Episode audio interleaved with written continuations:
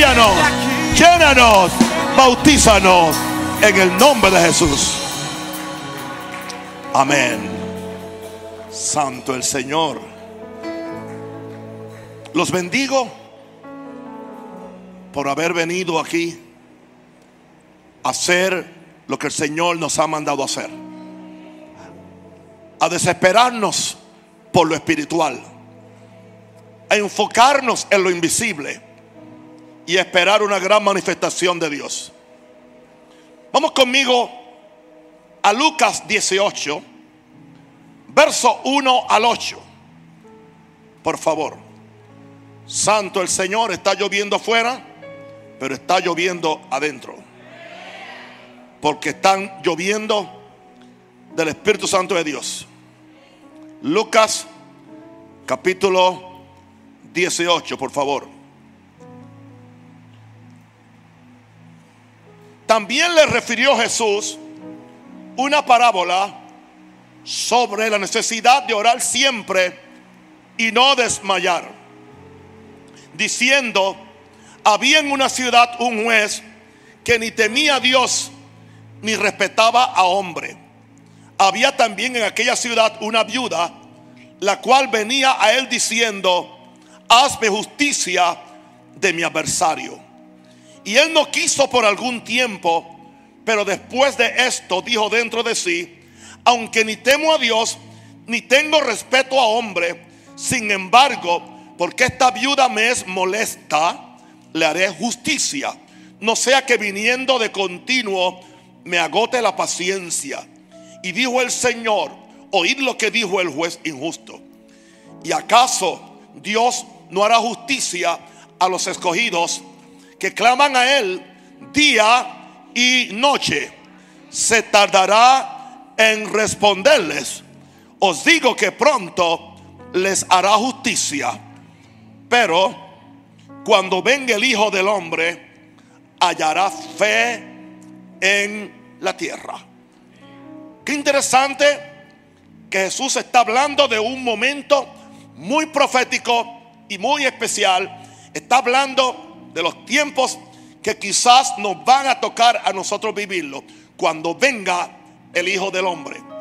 Hallará Él este tipo de desesperación en oración y esta forma de venir ante Dios y no permitir que ninguna dilación o negación nos desanime, nos amedrente y que nos rindamos en esta carrera de fe. Yo hablo por mí, no es fácil. No es fácil cuando usted está pidiendo lo mismo, orando lo mismo y a veces lo que usted ve en la superficie es todo contrario a lo que usted está orando y creyéndole a Dios. Yo no vengo aquí a condenar a nadie. Yo vengo aquí con paciencia y pidiendo gracia del Señor. Y pidiendo que Dios tenga misericordia de nosotros y nos ayude. Pero hay algo que yo sé que podemos hacer. Es orando en desesperación.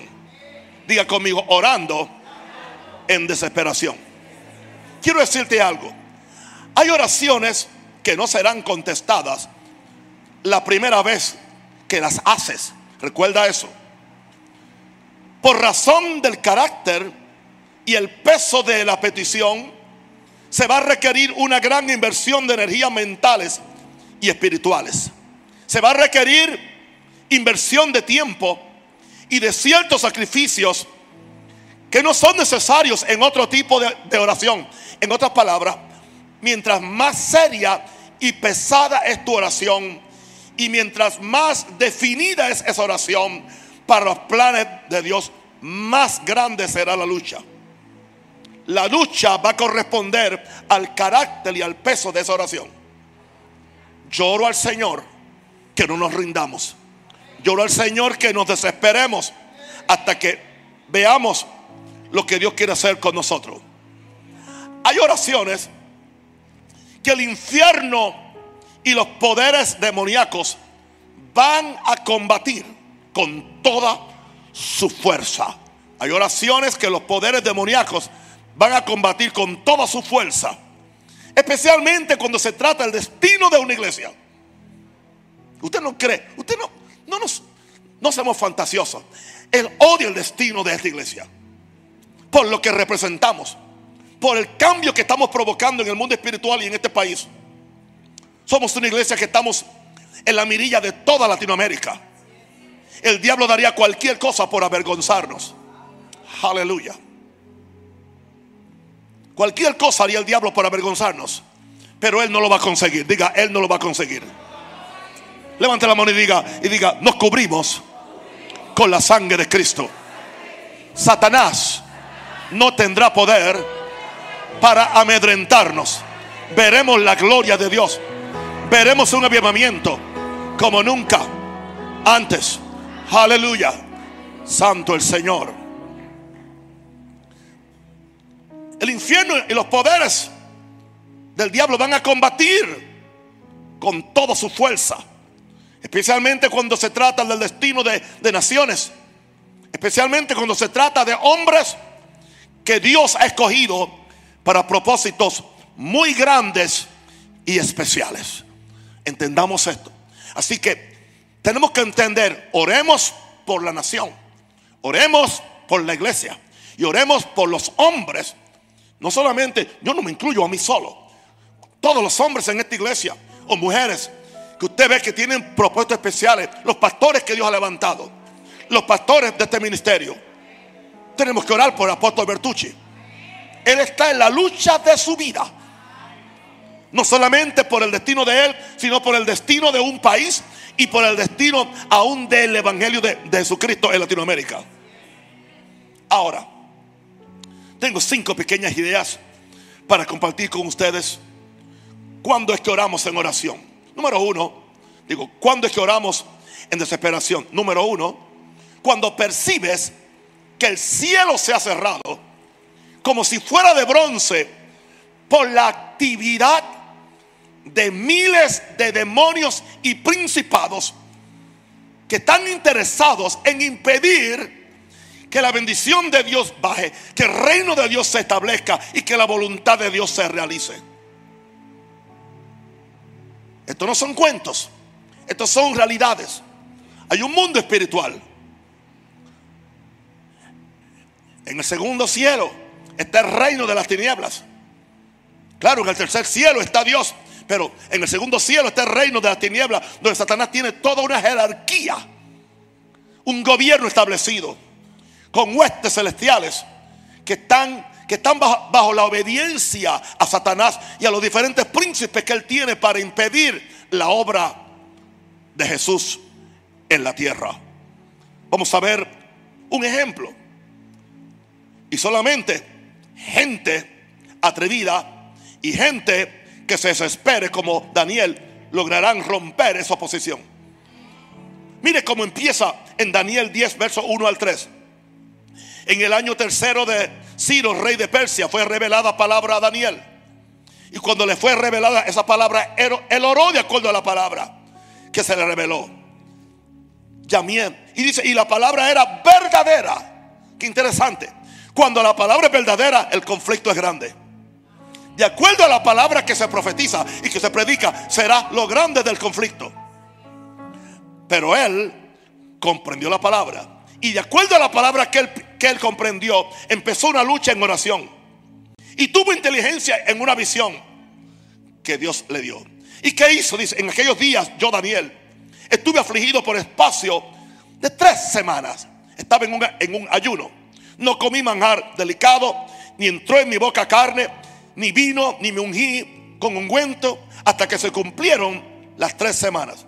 Claro, cuando se cumplieron las tres semanas, vino, tuvo una gran visión. Y en esa visión a él se le aclaró por qué se le tomó 21 días para recibir lo que él pidió desde el primer día. No me diga usted que Daniel no estaba, aleluya, no me diga usted que Daniel no estaba desesperado. Él tenía una posición en el gobierno, él tenía que atender al gobierno. Aquí lo, lo encontramos aquí eh, eh, eh, en oración, en ayuno. Él había visto una palabra profética. Él sabía que esa palabra se tenía que cumplir. Pero entonces le empezó a orar. Pero ¿qué sucede? Hubo una interferencia espiritual. El cielo se le cerró de bronce por 21 días. Por 21 días, me atrevo a decirte, Daniel no vio nada. No oyó nada. Y te aseguro, no sintió nada. Porque si tú te metes en ayuno para sentir, estás equivocado. Lo menos que tú sientes es en ayuno. Lo único que sientes es hambre. No sientes a Dios. No oyes su voz. Así que por 21 días él no oyó nada, no vio nada, no sintió nada. ¿Qué lucha tendría él por 21 días? Un hombre santo. Y estaba en ayuno, estaba en oración, estaba buscando a Dios. Claro que se desesperó. Pero fue esa desesperación la que lo movió a él a no rendirse. Hasta que su insistencia,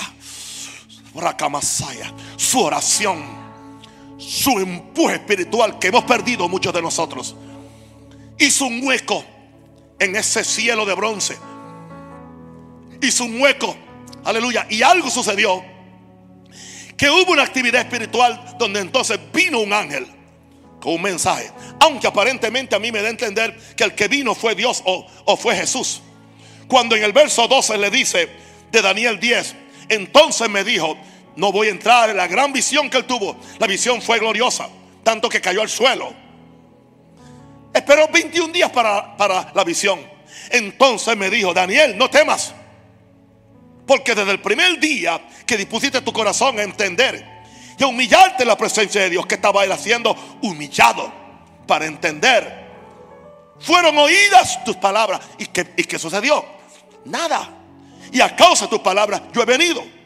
Interesante, desde el primer día, aquel ángel mensajero, posiblemente Gabriel, había sido despachado desde el cielo con la respuesta.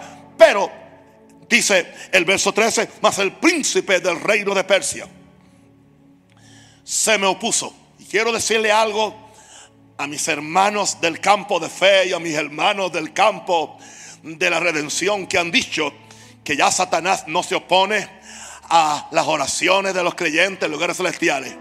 Quiero decirle a ustedes, todavía él no ha sido derrocado de ese lugar. Eso que está en Apocalipsis aún no se ha cumplido. Llegará un tiempo cuando él será expulsado de ahí. Y dice, cuando eso suceda, dice, ay de los habitantes de, la tierra. Por ahora Dios le ha permitido que él tenga un reino en lugares celestiales, desde donde él opera y donde él se encarga de tratar de impedir que tu oración suba a Dios. Pero para eso hay ángeles que están con nosotros. Hay que aprender a apreciar el ministerio de... No adoramos ángeles como alguien dijo. Pero son, van a ser demasiado importantes es mejor que usted se acostumbre a los ángeles. Se familiarice con ellos. Vaya a la Biblia y los estudie. La lista que yo leí de oración, la mayor parte de ellos fue preparada por el pastor Joel y me la mandó anoche y yo la, la, refiné, pero poderosa hacer esa oración. El príncipe de Persia, que era un ángel, pero un ángel diabólico, pero era un príncipe, se me opuso durante se le opuso al ángel de Dios. Se le opuso a Gabriel. Pero aquí Miguel, que es el general mayor del ejército de Dios, el jefe de las huestes espirituales, vino para ayudarme. Vino para ayudarme. Y quedé allí con los reyes de Persia. Vino para ayudarme. O sea, necesitó ayuda espiritual de tipo angelical. Usted no sabe los conflictos espirituales que se están ahora moviendo sobre el país de Venezuela. Mientras hay iglesias y hay profetas y hay apóstoles, intercesores que están orando intercediendo para que haya un cambio radical en ese país. Y quizás pueden decir, hemos orado tres años, hemos orado tres meses, hemos orado un mes. No se rindan no se rindan. Yo llevo seis años orando, hablando de avivamiento, hablando de visitación. Yo no voy a rendirme. Y si tan siquiera consigo diez o cuarenta que no doblen sus rodillas, vamos a ver la gloria de Dios. vamos a ver un avivamiento como nunca hemos visto antes. Que va a reventar en esta iglesia y en todo Panamá y en todo el mundo. Vamos a ver la gloria de Dios. Pero para eso tenemos que desesperarnos. Y no permitir que cuando sentimos ese cielo como bronce, como lo sentí yo anoche. Y no, digo esto, no me estoy quejando. Yo nunca había sentido un cielo cerrado para yo predicar como en seis años que he estado aquí. Le soy sincero. Prediqué por fe. Simplemente por fe, porque yo no me rindo. Yo no me rindo. Satanás sabe cómo tratar de, de amedrentarnos y meternos miedo, pero un hombre de fe nunca corre. Una mujer de fe nunca se vence. Y creo que tengo gente de fe aquí y gente del Espíritu Santo de Dios. Alguien diga aleluya. Y yo no tengo miedo a confesar las cosas como son. Pero cuando usted se encuentre con eso, usted sabe cómo pelear. Ahí es que tenemos que orar desesperado hasta que Dios intervenga. Número dos, son cinco cosas. Pues hay más, pero son cinco que yo, yo que el Espíritu Santo me dio hoy. Cuando sentimos que los enemigos nos están pisando los talones y necesitamos una intervención pronta de Dios. No me diga usted que usted no se ha sentido. Yo llevo 42 años en este asunto. Gloria a Dios. No en este negocio, sino en este asunto. Y he visto, he sentido los enemigos. Como nos han estado pisando los, los talones. Y hemos necesitado una intervención pronta de Dios. ¿Qué vamos a hacer? ¿A entregarnos a los enemigos? A decir quizás es la voluntad de Dios. Que regresemos a Egipto. Hagamos un compromiso con Faraón. Viene detrás de nosotros. Con todo su ejército. Porque su corazón se, se endureció. Y preferimos entregarnos a Él. Preferimos regresarnos a Egipto a ser esclavos. Y no ser hombres y mujeres libres. Satanás no está contento que tú saliste de Egipto. Él quiere que tú regreses, aleluya, al pecado. Regreses a la falta de propósito. Regreses al adulterio, a la fornicación, a toda la basura del mundo. Y Él te va a perseguir. Aquí tenemos un caso y vamos a leer en Éxodo 14, 8 al 10.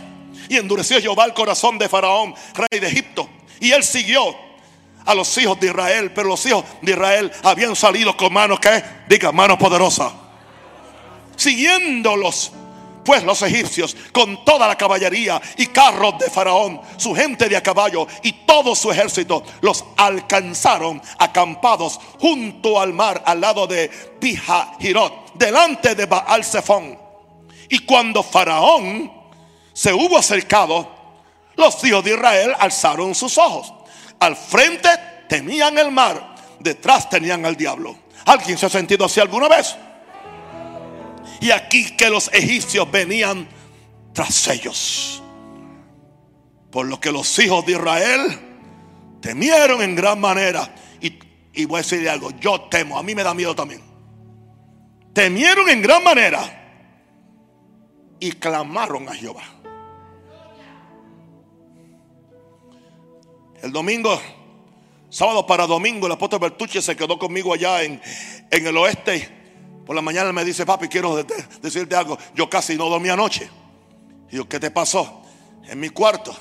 Alguien empezó a ragullarme esa ventana. Por poco yo voy y te despierto. Eso a mí nunca me había pasado en mi vida. Y me quiso agarrar un temor. Me quiso agarrar, aleluya, a un amedrentamiento de las tinieblas. Es más, yo abría a ver si habían roto el cristal porque se sentía algo, algo escalofriante. Satanás, los demonios. Yo he sentido muchas veces que me ha querido ahogar cuando estoy dormido y no puedo confesar ni Jesús. Tengo que, decirlo en, en mi mente. En algunas ocasiones he tenido la gran bendición que mi esposa se dio cuenta y mi esposa empezó a reprender. ¿No cree usted que esto que usted ve aquí es simplemente porque estamos perdiendo el tiempo. Estamos en una lucha. Pero somos más que vencedores. Una, una pregunta. ¿Se ha sentido usted que el diablo está pisando los, los talones, ahí es que necesitamos una intervención pronta de Dios. ¿Qué hicieron los? ¿Qué hicieron? ¿Qué hicieron ellos? Clamaron a Dios. ¿Qué hicieron? ¿Y cómo clamaron? ¿Cómo clamaron? En desesperación. En la misma forma que yo clamé a Dios a desesperación hace muchos años, cuando estamos en una nevada viniendo de, viniendo de, de, de, California, con mi esposa y, con, con, tres niños. Aún velo no había nacido. Y cuando nos encontramos que se nos, se nos cerró el frente, atrás y todo, y ya la nieve nos iba cubriendo. Ahí sí que clamamos con desesperación, porque hacía falta un milagro. O sea, la, la mayor desesperación es cuando usted no puede hacer nada. Estamos acostumbrados que tengo alternativas. Y cuando tengo alternativa, no me desespero por Dios porque si, si Dios no lo hace, yo lo hago. Me dice el apóstol Bertucci que está viendo milagros de sanidad que nunca había visto antes porque ahora no hay medicinas en Venezuela. Y la gente se está sanando. Poderosamente. Porque cuando, cuando sentimos que estamos en, una, en un lugar estrecho, clamamos a Dios. Yo sé que clamamos a Dios. Mi esposa clamó a Dios, yo clamé a Dios. De repente aparece una grúa. ¿De dónde? No sé. Nos, enganchó la gran la, camioneta que, que, llevábamos. Y oiga, y nos arrastró y por allá nos metió allá en un pueblo. Allá pasamos la noche. Dios lo hizo. No dudo que fue un ángel. Bueno, supongamos que no fue un ángel. Siguió siendo un ángel porque si fue un hombre, fue el ángel quien lo trajo. Sea como sea, dele la gloria a Dios. Debe de estar buscándole lógica. Porque no queremos darle gloria a Dios.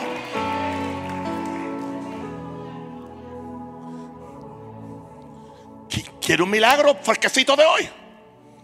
Hoy operaron al, hijo de Javier Bertucci, a Javierito, que, se, que el día que él llegó el lunes se le rompió una mano, se rompió la muñeca, tuvieron que hacer una operación de ponerle hasta clavos eh, para unir la muñeca otra vez con, con el brazo. hoy lo llevan a operar. La persona que tiene antes de él para la operación era un oficial, creo que del gobierno. La máquina para ah, de la de la anestesia se dañó. Se dañó. Y bueno, tuvieron que hacer la operación de anestesia manual con ese hombre. Ahora toca el hijo de Bertucci, Javierito. Y cuando vienen, dice, bueno, hay que hacer algo más, con más tiempo porque la máquina se dañó. Así que va a tomar quizá el doble del tiempo la operación. ¿Qué sucede? Cuando ponen a Javierito en la cama, la máquina prende. Hello operan a Javielito completamente. Y cuando termina la operación, la máquina se fundió. Totalmente dañada. Uno de los médicos dice, venga a mi oficina, tengo que hablar con usted. Llorando. Esto es un milagro. Yo no sé cómo usted le llama. Es un milagro. Cuando estamos al fin de nuestra fuerza, es cuando nos desesperamos. Y yo creo que muchas veces Dios tiene que permitir que nada no funcione para que nos desesperemos ante Él. Levante las manos y diga, estoy desesperado. Enséñame la oración de desesperación. Jesús.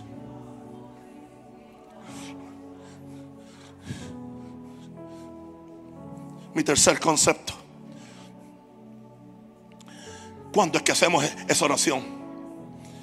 Cuando enfrentamos una tribulación o una situación en que somos tan abrumados porque aún nuestra vida está en peligro.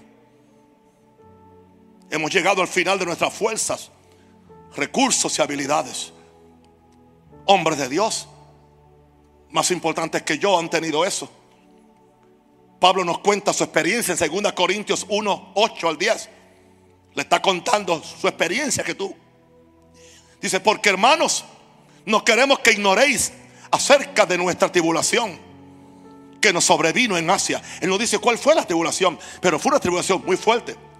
Tanto así que dice, fuimos abrumados sobremanera, más allá de nuestras fuerzas. ¿Te acuerdas Minerva? Cuando estaba en Costa Rica, a las 5 de la mañana, que yo voy al baño y ustedes me encuentran que yo caí al piso y me rompí la frente. Así, ministrando. Era tanta la guerra espiritual que había en esa situación. Gloria a Dios. Así que yo sé, yo he predicado campañas completamente enfermo. En una campaña en, en San Pedro Sula. Fue terrible. Venían miles de personas. Y a mí me tenían que llevar enfermo y enfermo fui se sanaron los, los enfermos fui se sanó todo el mundo menos yo. Y Dios hizo milagros tremendos. Yo sé de qué está hablando Él.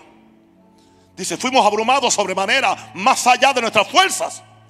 De tal modo que aún perdimos la esperanza de conservar la vida. Cuando usted se siente ahí, usted va a orar en desesperación.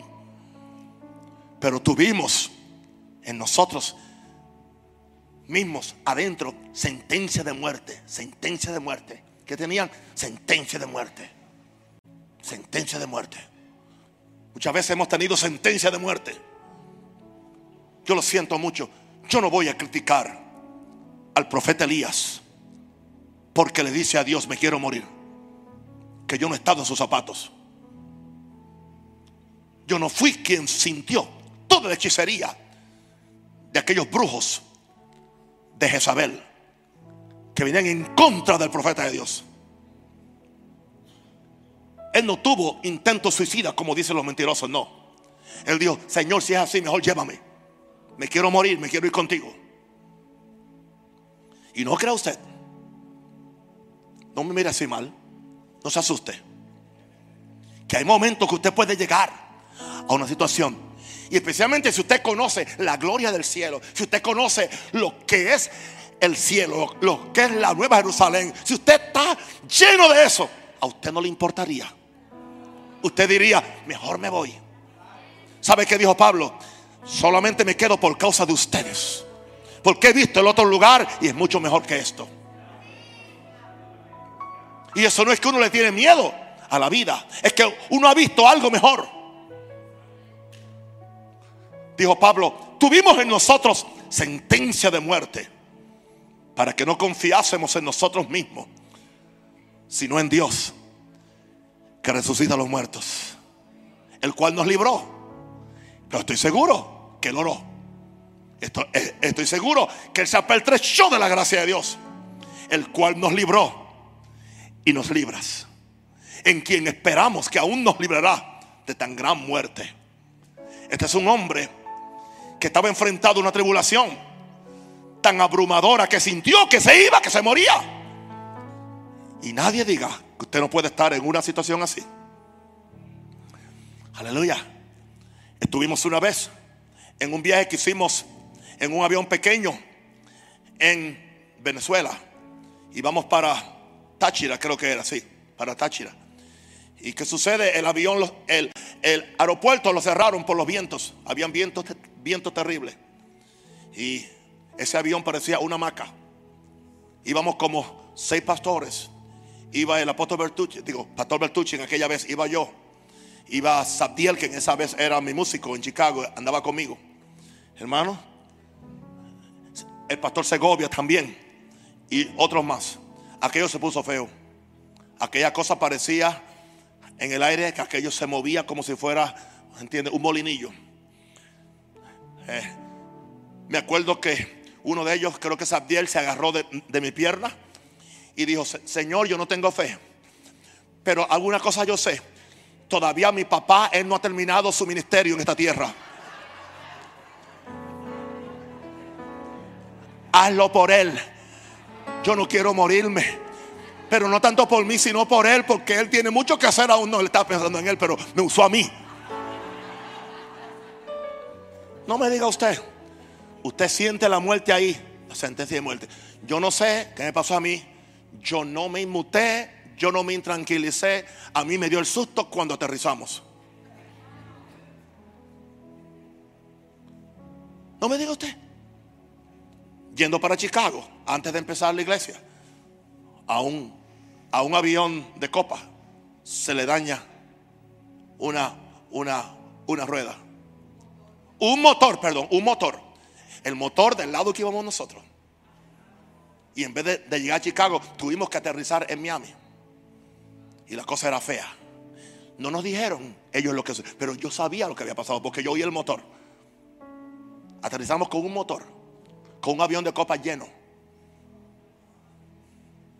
Usted siente la, usted siente bien cerquita la sentencia de muerte.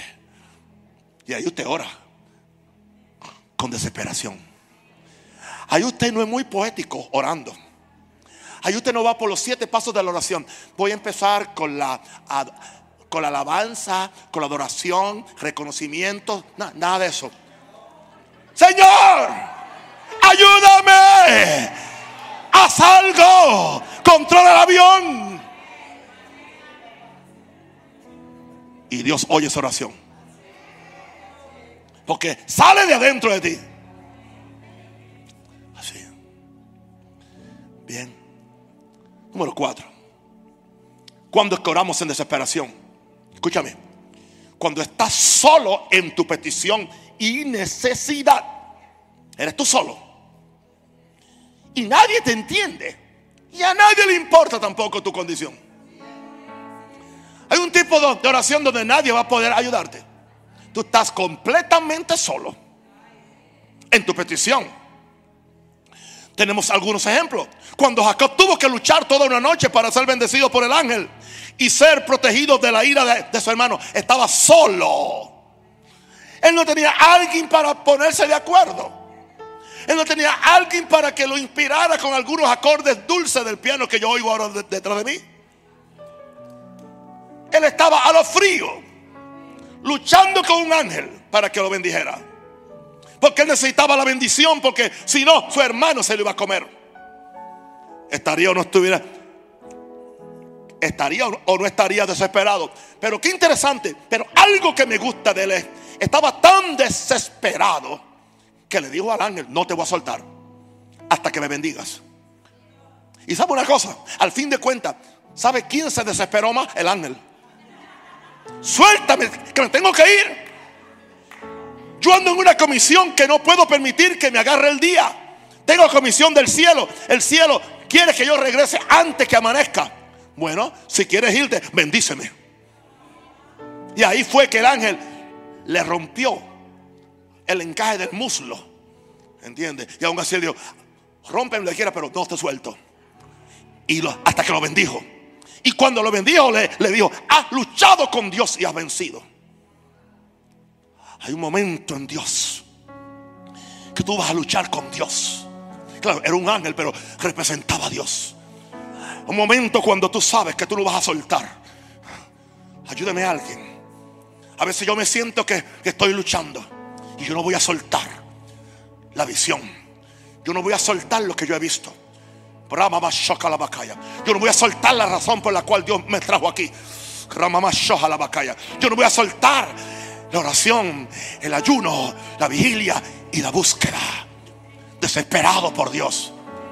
Pero yo voy en algún momento a que un ángel se desespere tanto que tenga que bendecirme. De un aplauso fuerte al Señor.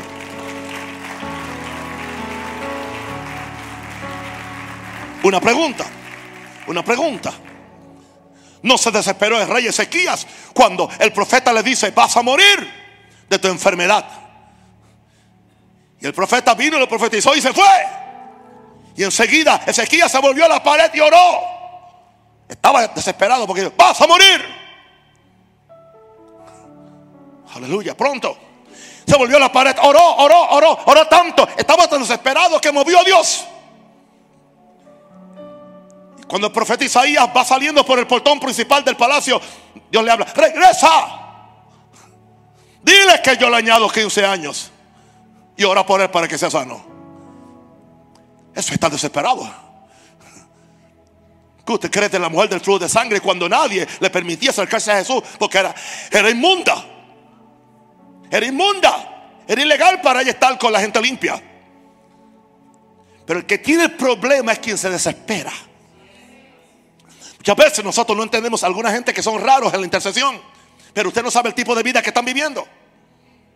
Usted no sabe los problemas que tienen. Cuando usted tenga esa situación, usted se, va a dar cuenta. ¿Por qué razón alguien gime tanto? Llora tanto. Se tira al suelo muchas veces. Tiembla. Porque está desesperado. Yo estoy desesperado. Yo dije que estoy desesperado. ¿Y qué de Bartimeo? Cuando los discípulos le impedían su paso hacia Jesús. Le impedían. Cállate, cállate. Él decía, yo no voy a callarme porque yo, yo soy quien soy ciego. Ustedes tienen los ojos. Yo estoy ciego. Yo tengo el problema. Yo soy quien necesito a Dios, a Jesús. Y Jesús lo mandó a llamar. ¿Cuántos quieren que Jesús lo mande a llamar? Desespérese por él. No lo suelte. No acepte sus negaciones ni sus dilaciones. Sus negaciones y dilaciones no es que Él no te va a contestar. Simplemente Él quiere apelar a lo más profundo de tus emociones para que tú sigas y no te rindas. Y te hagas un matador de demonios. El Demon's Killer. ¿Qué pensamos de la mujer cananea? Cuando el mismo Jesús le negó la petición. Mi hija está atormentada por un demonio. Jesús dice, lo, siento mucho, el pan es para los hijos, tú no eres hija. Pero ella, desesperada, porque sabía que esa podía ser la última oportunidad que tendría de encontrarse con el maestro antes de regresar a, la región de Ciro, de, Ciro y Sidón, donde ella vivía, donde estaba su hija. Ella había venido un camino muy largo porque estaba desesperada, porque su hija estaba atormentada y no sanaba. Ella dijo, esta es cuestión, o se arregla ahora o nunca se arregla. Dijo, lo siento Señor, es cierto, es cierto, pero los, los perrillos comen de las migajas que caen de la mesa de su Señor. En otras palabras, tírame una migaja, tan siquiera tírame una migaja. Y con esa migaja tendré mi milagro. Jesús dice que Jesús se maravilló. Se maravilló de aquella mujer. Y dijo, vete conforme a tu fe. Te ha sido hecho. Desespérate por tu milagro. Yo no dije que no use medicina, pero desespérate ante Dios. Lee lo que tienes que leer. Si no tienes el bautismo del Espíritu Santo hablando en otras lenguas, búscalo, ayuna. Antes la gente, aleluya, eh, tenían pasión. Hoy la gente no tiene pasión por el bautismo del Espíritu Santo. Busca, sin ese bautismo tú, tú no estás completo, lo siento mucho. Búscalo hasta que Dios te bautice.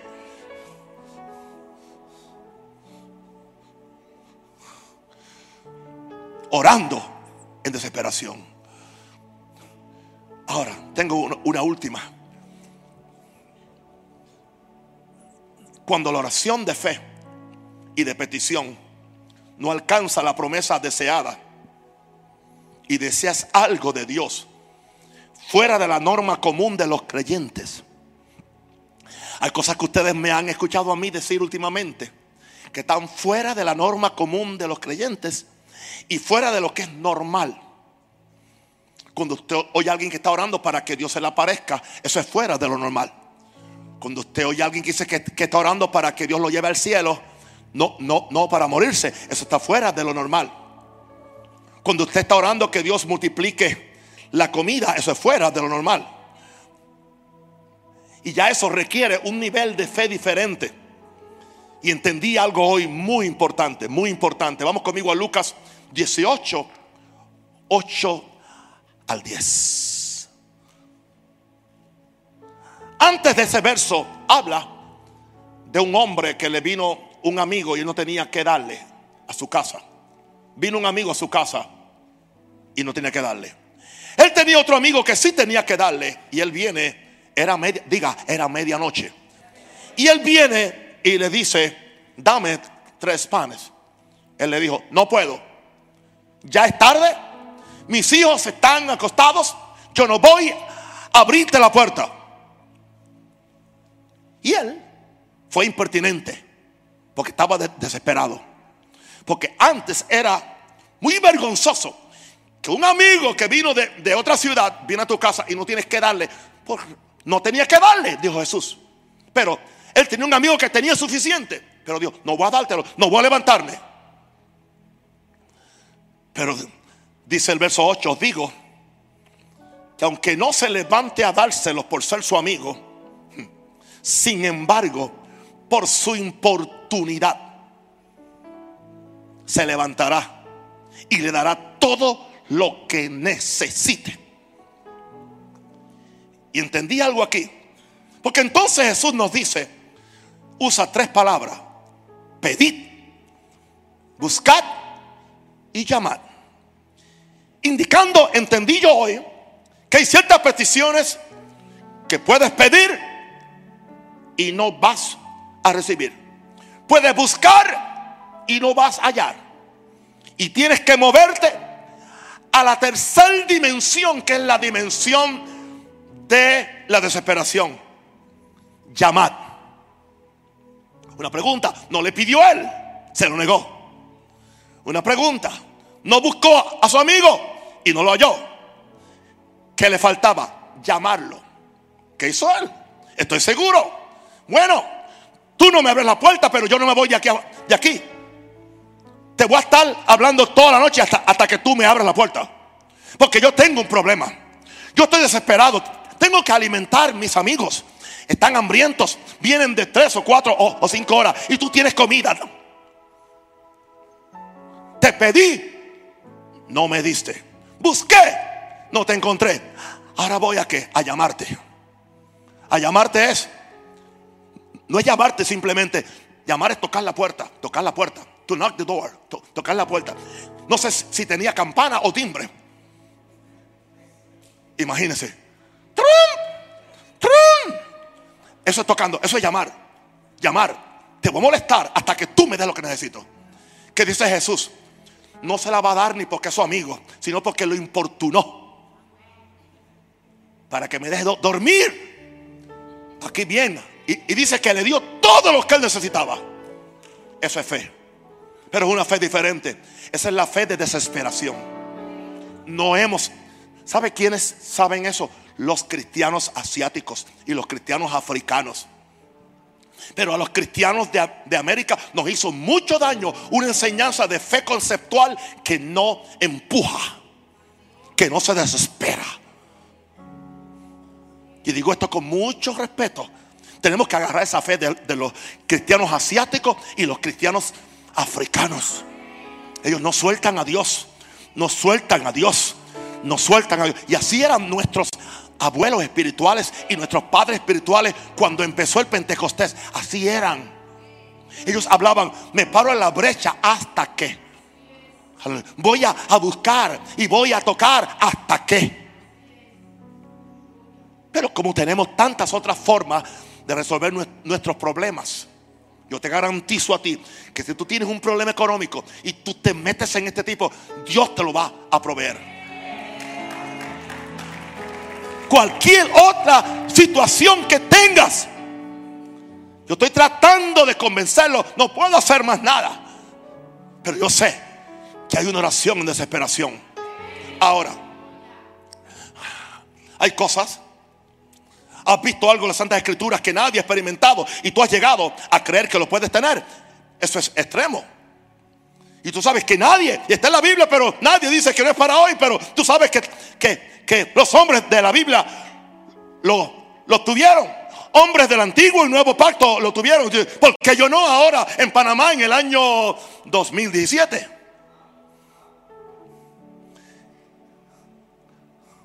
Ahora, no es fácil orar cuando no tienes un testimonio o punto de referencia de otro que oró por lo mismo.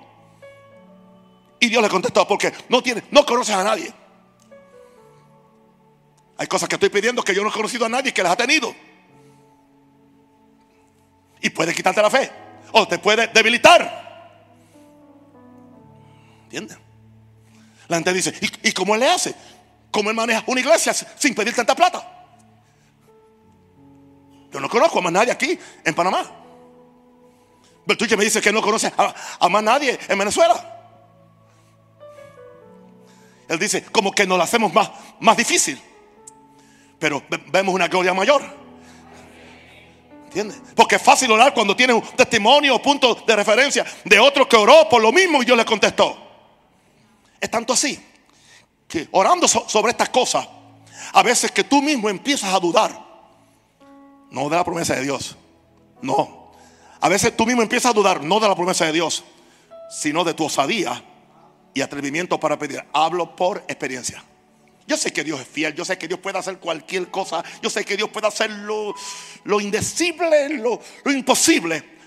Pero mi duda no es de la promesa de Dios, mi duda es de mi osadía y de mi atrevimiento para pedirla. ¿Por qué soy tan osado? ¿Tendré yo esa osadía? ¿Tendré ese atrevimiento?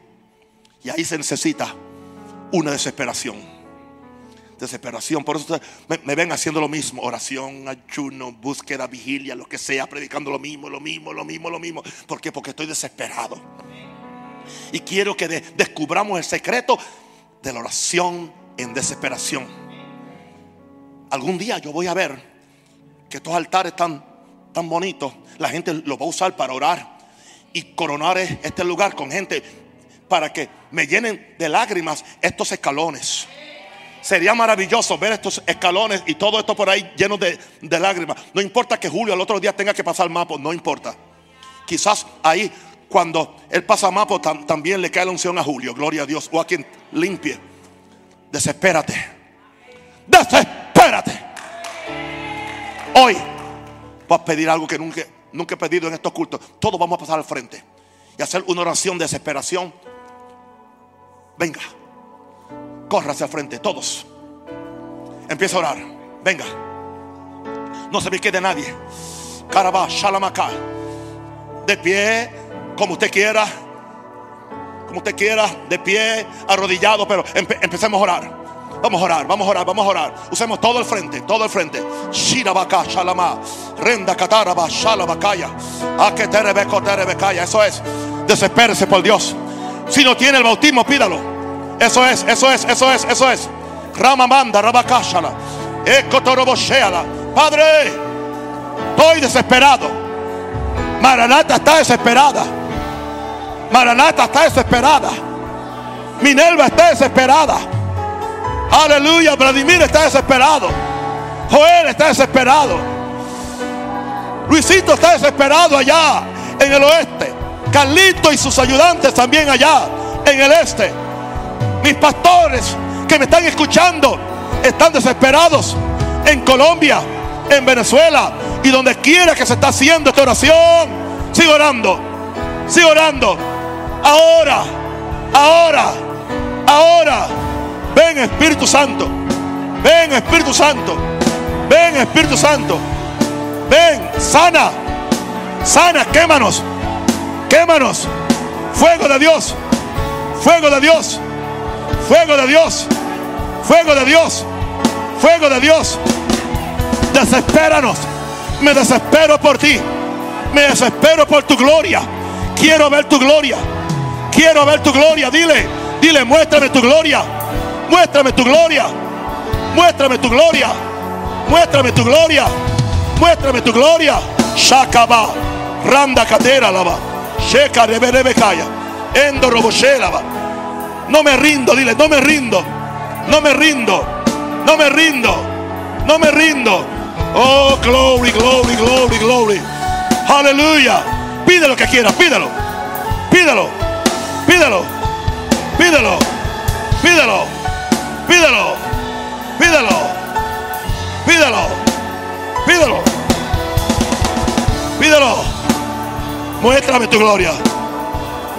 Muéstrame tu gloria. Sigo orando, sigo orando, sigo orando, sigo orando, sigo orando, sigo orando, sigo orando. Esta noche es especial. Esta noche es especial. Es especial. Algo está pasando. Algo está pasando. Algo está pasando. Algo está pasando. Algo está pasando. Yes. toda enfermedad, toda dolencia, toda frustración. Fuera, fuera. Shakalaba, Kotoroboshera, Sherebeke, Sherebeke. Eso es. Pídelo, pídelo. Anhelamos tu Presencia.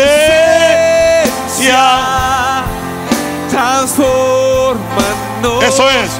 Señor. Glory, glory, Muéstranos. Glory, Muéstranos. glory. Y muéstranos tu gloria. Yes. Queremos más Aleluya. de ti. Ahora, Señor. Ahora, Espíritu Santo. Oh, Ahora. Anhelamos Llénanos. tu presencia. Llénanos. Llénanos. Transformanos. Llénanos. Señor. Aleluya. Te anhelamos.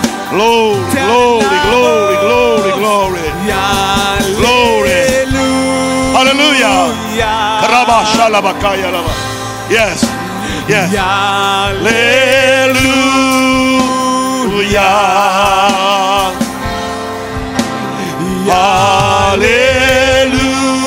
Aleluya.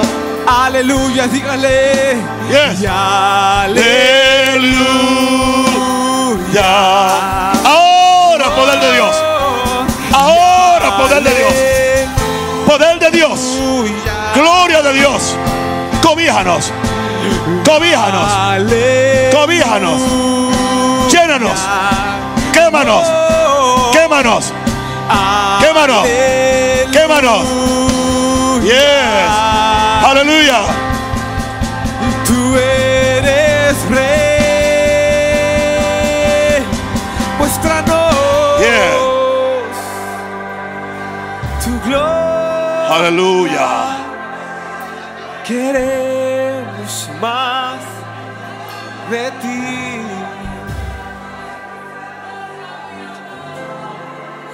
Anhelamos tu presencia. Bendecimos al apóstol Bertucci, al apóstol Lugo, a los pastores de ministerio, a cada uno de ellos. Les bendecimos, mis santos. Les amo, les bendigo. Y usted se ha desesperado por Dios. Espere grandes cosas. Vienen cosas mayores y gloriosas. Vaya con Dios. Sea cubierto con la sangre de Cristo. Le amamos. Yo le amo y Jesús mucho más. Usted es muy especial para Dios. Sea bendecido, mi santo.